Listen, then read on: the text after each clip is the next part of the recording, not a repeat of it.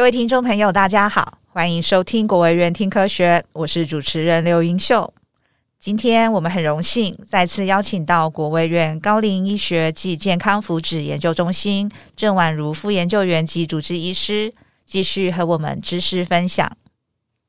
那就是如果在诊断的时候，有时候会需要用到药物治疗，请教郑医师哦，它适合每一个患者吗？应该这样讲，还是说您提到？急性跟慢性，对，那他们是否都适用这种药物治疗嘞？Uh huh. 药物治疗，因为其实常常听到会有一些人就是可能会自行的服用安眠药，嗯、或者是医师也会开立安眠药。对，对那其实长辈呃，像也会担心，如果医师就是可能就是他去看医生，然后就说啊，我困没起哦，然后就被开药了，哎，就被开药了。那开了药，他其实可能也不敢吃，是常见，所以。我想说，趁这个机会，就是请郑医师跟我们说一说，就是或者是分享一下，就是嗯，在这种情况之下，安眠药到底是吃还是不吃？那它到底会不会伤害健康嘞？我想，云秀这个问题是所有我们这个失眠困扰人的一个大大疑问哈。是，所以在治疗上面来讲哈，我们刚刚说找到病因之后呢，假设这病因可以去除的，把它去除掉。是是。那如果说最后诊断就是一个单纯的这个失眠的话，嗯，好，呃，在治疗的原则上面有分为药物与非药物治疗，这两个相较来讲，非药物才是第一线治疗，也就是它才是首选。OK，所以当大家去看失眠的时候，你第一个要想的是说，我现在有哪一些非药物治疗可以采取？嗯，如果呃非药物治疗都已经做了。那我们其次才来考虑说药物的辅助。嗯，好。嗯，那非药物治疗呢？它里面嗯、呃、就包含了一整套的最常见的，我们叫认知行为治疗。哦，好。那它就是用来处理这个呃，大部分是慢性失眠，急性失眠一般在病因去除之后就好了。譬如说，就是遇到这个重大事件呐、啊，要考试啦、时差啦，好。那通常急性的这个压力源，把它拿掉，就就不会再失眠。OK OK。如果今天已经形成慢性失眠，也就是我们其实找不太到有什么压力源或是原因的时候，嗯嗯、代表呢，这个病人他本身的行为、情绪、思考已经被这个失眠所改变了，被长期失眠产生了一些变化。是。是随便举个例子，譬如说，我们慢性失眠的病人还没睡觉的时候。他头脑就会先想说：“哎呦，对，今天不知道睡不睡得着呢。Oh, OK OK。然后今天呢，我不知道那个药要吃几颗才好呢，有点担心。哇，明天早上要上班，我不知道起不起得来。嗯、这一些念头，大家如果想想，在你年轻的时候是从来都不会出现的，没有失眠的时候是从来不会有这些想法。是。”你心里只有想的就是哦，可以睡觉了，好棒哦，就就跳上去吧。是是是，所以慢性失眠的这些想法，它就形成了一个病根。嗯，好，那这种想法行为上面的病根要怎么去除？就要靠呃认知行为治疗。那认知行为治疗现在一般就是呃精神科医师和心理师他会去执行哈。一个认知行为治疗里面，他会去教你说。啊、呃，怎么样去调整对睡眠的这些负面的的想法？是好，呃，怎么样去学习一套新的睡眠的模式？好，因为慢性失眠通常它有一些就非常奇怪的睡眠模式，嗯，它会有可能就会恶化他的失眠这样子。是是是，所以呃，我们治疗者会跟病人去详细的检视这些东西，那过程可能需要一般需要六到八次的疗程。好，然后病人配合说自己做记录啊，记录一些想法、情绪上面的改变呐，好，来把你失眠的原因去除掉。嘿，那我们觉得这才是治本啊。嗯，呃，因为毕竟如果是单纯性失眠，用这个安眠镇定药的话，啊，叫做治疗症状。嗯。他如果是配合认知行为治疗，那是有意义的。譬如说，他是为了减少这个人对睡眠的焦虑，嗯，好，他想要让这病人重新有一个认知，说，哦，我是可以睡的啦，好，我是睡得很好的人，这样才有意义。那如果在没有搭配认知行为治疗的话，比较就是治疗症状而已。好，我其实这样听下来，我觉得好难哦，因为那个病人一定要很乖啊、哦，没有错，没有错。可是我们的病人有慢慢在进步哦，真的。嘿，以前病人来就是诶，就叫医生开药嘛，哈、嗯。那现在很多病人来找我，其实是说。哎，医生，我想要来看看有没有办法不吃药就可以睡觉。他真的有想要改变，我觉得，是的，哦哦。那这样子，我们做起来就觉得啊很有意义嘛，是，真的是根治他的这个失眠问题，真的，真的，真的。那除了那个安眠这个镇定剂之外，其实坊间很常听到的是褪黑激素，嗯、对，它是真的有用吗？嗯、甚至是现在还有很多芝麻芝麻名医，嘿，对，嘎巴，哎呀，哎呀。很多。是，是这些医师，你有什么看法呢？针.对这样子的这个辅助的，这这算是这不算药吗？对，它不是药，它其实就是一些算营养食品了。OK OK，或是它叫补充吧，哈，营养补充品这样子。嗯嗯嗯，嗯。那我觉得，如果这个人他的失眠问题还不是很严重的情况下，哈、嗯，我想用这些辅助品有可能有帮助。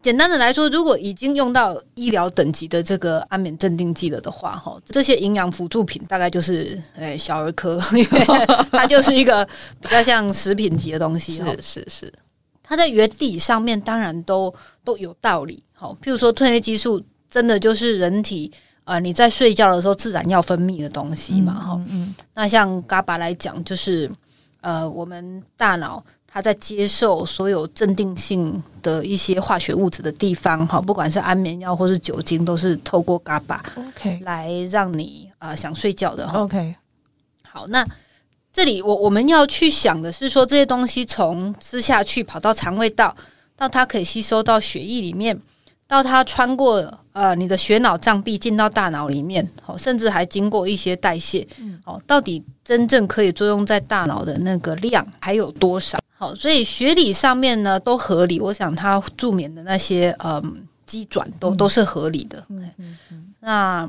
大家可能就是比较当成是说哦，比如说我最近真的有一些事情比较难睡的时候，好，那我我又不想要用药物的时候，诶，来用用看可以。那如果是已经就长期在用，或是刚讲他有伴随其他睡眠障碍的哈，嗯啊，吃这个大概就意义就比较没有。所以说，如果他。变成是长期的服用这这这些算是营养补充剂的话，其实应该是他应该多少都有一些睡眠障碍上面的问题，所以就是要建议就是其实去看一下医生。哎，建议就把原因把它找出来，对不对.你说不定吃了老半天的那个 褪黑激素，结果发现哎呀是睡眠呼吸中止症。OK OK，对不对？你就是把它解决掉就好了嘛。OK，了解了解，谢谢谢谢郑医师。那就是除了药物治疗啊，睡眠障碍者哦，他平常可以做一些什么来增进他的睡眠品质吗？或者是可以改善他的这个这个睡眠障碍？是，呃，我们说睡眠障碍其实它的因素哈，就是说有分这个近期、中期跟远期啦哈。嗯、那远期的话，这个比较偏个人的，刚刚说体质啦哈，或者是个性哈。嗯、那这个但也是可以慢慢调整了哈，比如说。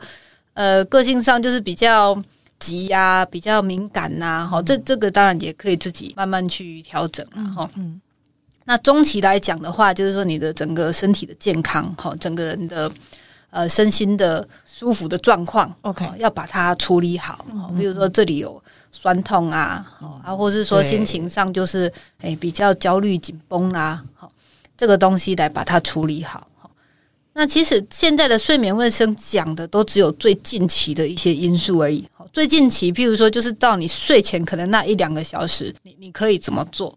嗯，好，我们一般睡眠卫生最简单的讲就是光线，好，不要太亮，光线要适合哈，环境要够安静。那再来要不要太热？哈，这因为温度够低，其实是一个重点。嘿，好，那再来就是刚刚讲到运动的部分，运动的部分。不要太靠近睡前呐，好，靠近睡前也是容易造成说人比较清醒一点。好，那再来饮食的部分，当然已经不好睡的人，咖啡因、酒就建议都不要用了。OK，好，那这里还可以特别强调的是酒精的影响哈，因为蛮多人会觉得说，哎，我喝一杯睡前哦，哎，小酌一下助眠。好，那我们可以看到酒精它对睡眠脑波的影响，哎，没有错，会比较快睡。好。但是呢，它因为代谢大概四个小时左右，所以也就是你睡到大概半夜两三点的时候就醒来了吗？就会醒过来，因为酒精在退，哦、就产生那个酒精戒断的作用哈。OK，人就会醒过来，然后开始一直睡不太下去了。OK，那脑波上面就看到全部都是浅眠，所以更不要说长期使用酒精的话哈，那个看到的影响更大哈。所以。呃，基本上都是不建议大家用酒类来助眠。嗯，好哦，好哦。那不同的年龄层，它会有不同的做法吗？就是可以帮助他们改善这个睡眠的品质。是，嗯，如果以我在看病人来讲，哈，年轻人啊，其实很少真的失眠的，哈，大部分都是节律问题。嗯，节律问题就是。嗯，他不在该睡的时候去睡觉。OK，最常见的就是熬夜啦。简单讲，小朋友就是很能熬哈，所以他他不在正常的时间去睡。是，然后有的时候爸妈会觉得啊，看起来像嗜睡症哦，整个白天都在睡。啊，因为晚上睡。有的人看起来又像失眠症哦，就晚上在那边一直说睡不着啊。其实把时间调对了，大概就好了。OK OK，那到了我们比较中年成人的这一段是好。这里就开始要要去看说，哎，有没有呼吸中止症的产生？嗯，好，到了高龄的这一段呢，大概着重的就是它很多慢性病的影响，哈、嗯，就开始出来，哈、嗯，所以会有更多的复杂的睡眠疾患在这个地方来产生，哈、嗯，所以可以说高龄的睡眠疾患的诊断，哈，通常是比较复杂，而且需要做比较多的检查的，嗯、是是是是，好哦，那刚刚都是比较。针对可能有睡眠障碍的的病人啊、哦，是那对于像一般人，就是可能自己认为没有睡眠障碍的的人啊，平时就是又可以做一些什么来预防这个睡眠障碍的问题嘞？能否给我们一些建议？OK，呃，睡眠哈，大家一定有一个概念，就是说它是一个生理现象，嗯，好，也就是它正常就是会发生的。所以今天你什么事都不做，它还是会，你就会睡，是是是，他自然就会出来，是是是。我我们就知道说，A 在演化上面哈，睡眠其实是一个很危险的事情哈，因为你在睡觉的时候很容易被其他的动物抓起来吃掉哦。但是为什么人类还是要付出这么大的代价？好，就就是一定要有睡眠，哺乳类动物一定要有睡眠。嗯显然，它对身体的一些修复非常重要，非常的必要哈，非常必要。那这最近也有研究发现，就是说，它对于大脑的维持它活动，然后不要变失智哈，也是非常的重要的一个东西哈。OK，所以一般的保养来说，就是建议大家也不用太过去担心哈，因为今天只要你够累，保证你 一定睡得着哈。是是，那希望大家都还是尽量在。正常的时间睡觉，就是我们说生理现象，意思是说人类在地球上演化了这么久，就是晚上它会跟太阳，我们的节律跟太阳是同步的。那尽量我们就是在晚上的时间来睡觉。是。是，那保持一个比较不要变动太大哈，不不是说每天都一定要九点整去睡觉，但是不要变动太大哈。嗯、每天大概固定的一个时间去睡，让你的大脑习惯说啊，这就是睡觉的时间了。OK OK，那大概就这样子，就是正常的睡眠了啊。OK，其实其实就很简单，对不对？是，是 好哦，好哦，谢谢。那对于呃，郑医师你在这个睡眠障碍相关的研究上啊。能否与我们分享您目前在这方面的一些最新进展及发现吗？那这些研究发现啊，就是它所代表的意义或者是重要性会是什么？是呃，我在就是呃考到睡眠专科以后哈，就一直对节律这件事情特别有兴趣。嗯，那一方面也是因为在医院工作嘛，那我们的同仁很多都要轮班，啊，我们护理师啊、医生啊都要轮班，嗯、是是。那所以很多的研究其实也针对这个医疗人员然后来来做。那当然，台湾呃轮班工作的人也很多哈。我们根据大概十年来的统计，就是劳工里面轮班的比例就大概从十五上升到二十 percent。每五个人就有一个人需要轮班。那轮班工作是一种人工去导致节律紊乱的现象。我们就想知道说，假设真的不照日夜节律去睡，哦，到底会发生什么事情？呃，现在的研究很多，其实告诉我们说，轮班工作者他有比较高的风险会肥胖，那有一些代谢性的疾病，嗯，好，那以及女性来讲的话，有乳癌的风险。那这个都在告诉我们一件事情，是说晚上睡觉哈，这里它所产生的一些，不管是荷尔蒙啦，哦，这里有一些基因它会活化起来哈。对我们人体维持恒定来讲是很重要的事情，嗯嗯嗯，好，所以我们应该尽量不要去打乱这个正常的生理节律。是，那但是现代社会光线的干扰这么多，呃，轮班工作又不得不存在的情况下，我们要怎么去保护轮班工作者？好，那这个也是我研究的一个兴趣。好，所以我们就有在。做一些说，诶，轮班工作者他到底要在什么时间睡觉最好？下大夜之后你要在什么时候睡觉最好？嗯、光线要怎么铺路最好？吃饭要怎么吃最好？好，就是希望可以保护我们这个轮班工作。是是是是。然后第二个部分是这个睡眠呼吸中止症哈，睡眠呼吸中止症近年来的进展非常的快速哈，就是如果有睡眠呼吸中止症的朋友，一定知道所谓的正压呼吸器这个东西哈。它就是像一个氧气面罩一样戴在你的脸上，然后它给压力就可以让我们呼吸道完全通畅。但是呢，很多人就是不喜欢戴，因为要戴整晚，对不对？对呀、啊，戴起来不好睡哦，然后也呃、欸、不浪漫，看起来就 让你的床伴觉得兴趣缺缺这样子，因 为就不不是很很很很美观、很漂亮这样子，所以大家不喜欢哈。那但是不治疗，我们刚又说将来有脑心血管疾病的风险呐、啊，所以他其实是他不会好是吗？就是他如果有这个问题，他要带那个，他要一直带，嘿，其实没有根治哈。OK，呃，当然在比较轻度的呼吸中止症上面，哈，做一些上呼吸道的手术啦，哈，或者是比较大幅度的减重啊，好，有机会让那个呼吸中止完全消失，好。那我们现在在做的研究，就是说在找呼吸中止到底为什么？除了说颅颜结构的因素之外，有一些人其实是他呼吸的方式不是很稳定，也会容易导致他呼吸中止。有一些人是因为他的脑波诶不稳定，太容易醒了，好，这个也会加重他的呼吸中止。好。所以我们会从呼吸生理上面去找到它的因素，所以希望将来可以有更多的治疗方式，有可能是内科的治疗方式，就可以减少这个呼吸中止。是是是。所以呃，这两个大概就是我我在睡眠上面的研究最有兴趣的两个部分。嗯、是，谢谢谢谢。很好奇哦，请问是什么样子的契机让您开始投入这方面的研究？当然，您刚刚有提到，就是轮班工作这个也算是一个契机哦。那是否还有其他的呢？就是有什么小故事在里面吗？能否与我们分享您这个最初的研究发想？啊，其实最简单的，真的就是呃，我先生他是急诊室医师，OK，他们是直接就是没有像我们这种正常工作的工时嘛，哈、嗯，就是 on call 对，呃，可能一个月有一半是白班，一半就是夜班这样子，OK，嘿。我我另外就是也有在科技厂里面去做一些心理咨询，是好，那也发现到说，呃，需要轮班的这些科技业的同仁哈，哇，真的是很很辛苦了哈。那另外随着年纪增长，他的适应性也越越来越差，OK，好，就是他会越来越难，譬如说调回正常的睡觉哈，或是从白班要换到夜班的时候，整个就是上班精神非常严重的不济，嗯。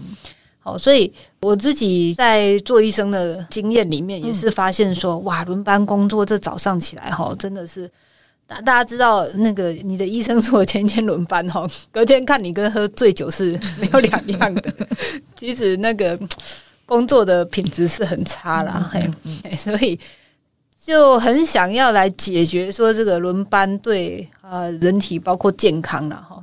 还有包括工作的这个效能上面的一些问题啊，就是大概是从自身的经验来的这样。嗯嗯，OK，医师，您刚刚有提到，就是您对这个节律嗯的研究很有兴趣嘛？那我刚刚有想到，就是这些轮班工作者，你有说，哎，就是可能会想要研究像什么时候有光照会比较合适。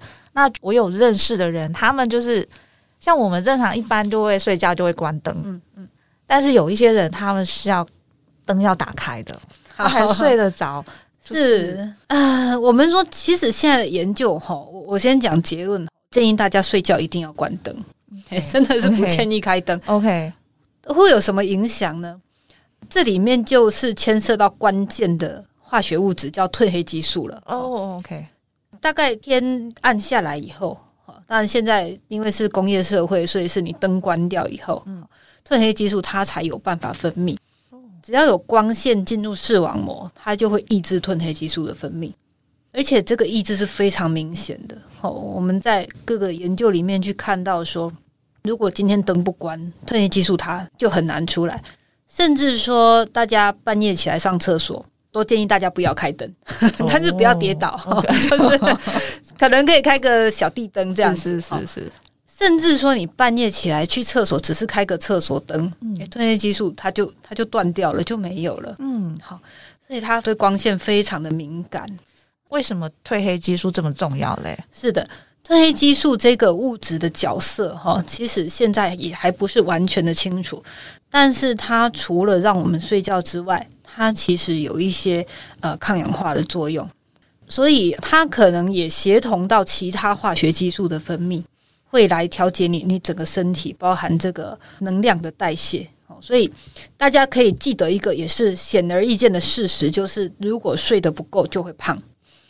所以要减重一定要睡够，这非常简单就可以做到的事情。好，把它睡够睡好，你的那个能量代谢它就会比较正常。然后灯要关，灯要关，嘿，灯都建议大家一定要关。所以，像轮班工作的介入的研究啊，现在其实已经做到，就是呃，他在这工作者上班的时候，当然不可能关灯嘛，哈，但是他会去建议说，调节他灯的亮度在哪一段时间，好，在可能在他刚上班那个时候是最亮的，那这个是为了让他呃醒过来有精神，好，那他接近下班以及下班之后的建议都是完全不要铺入任何光线了。甚至连回家都要戴着墨镜回家哦，做到这个程度。所以就是说，其实就是灯有没有光线这个问题，跟我们本身有没有在活动，嗯，是没有关系的。哦，这个叫做 desynchronize 哈，就是不同步，应该叫不同步，本来应该要同步。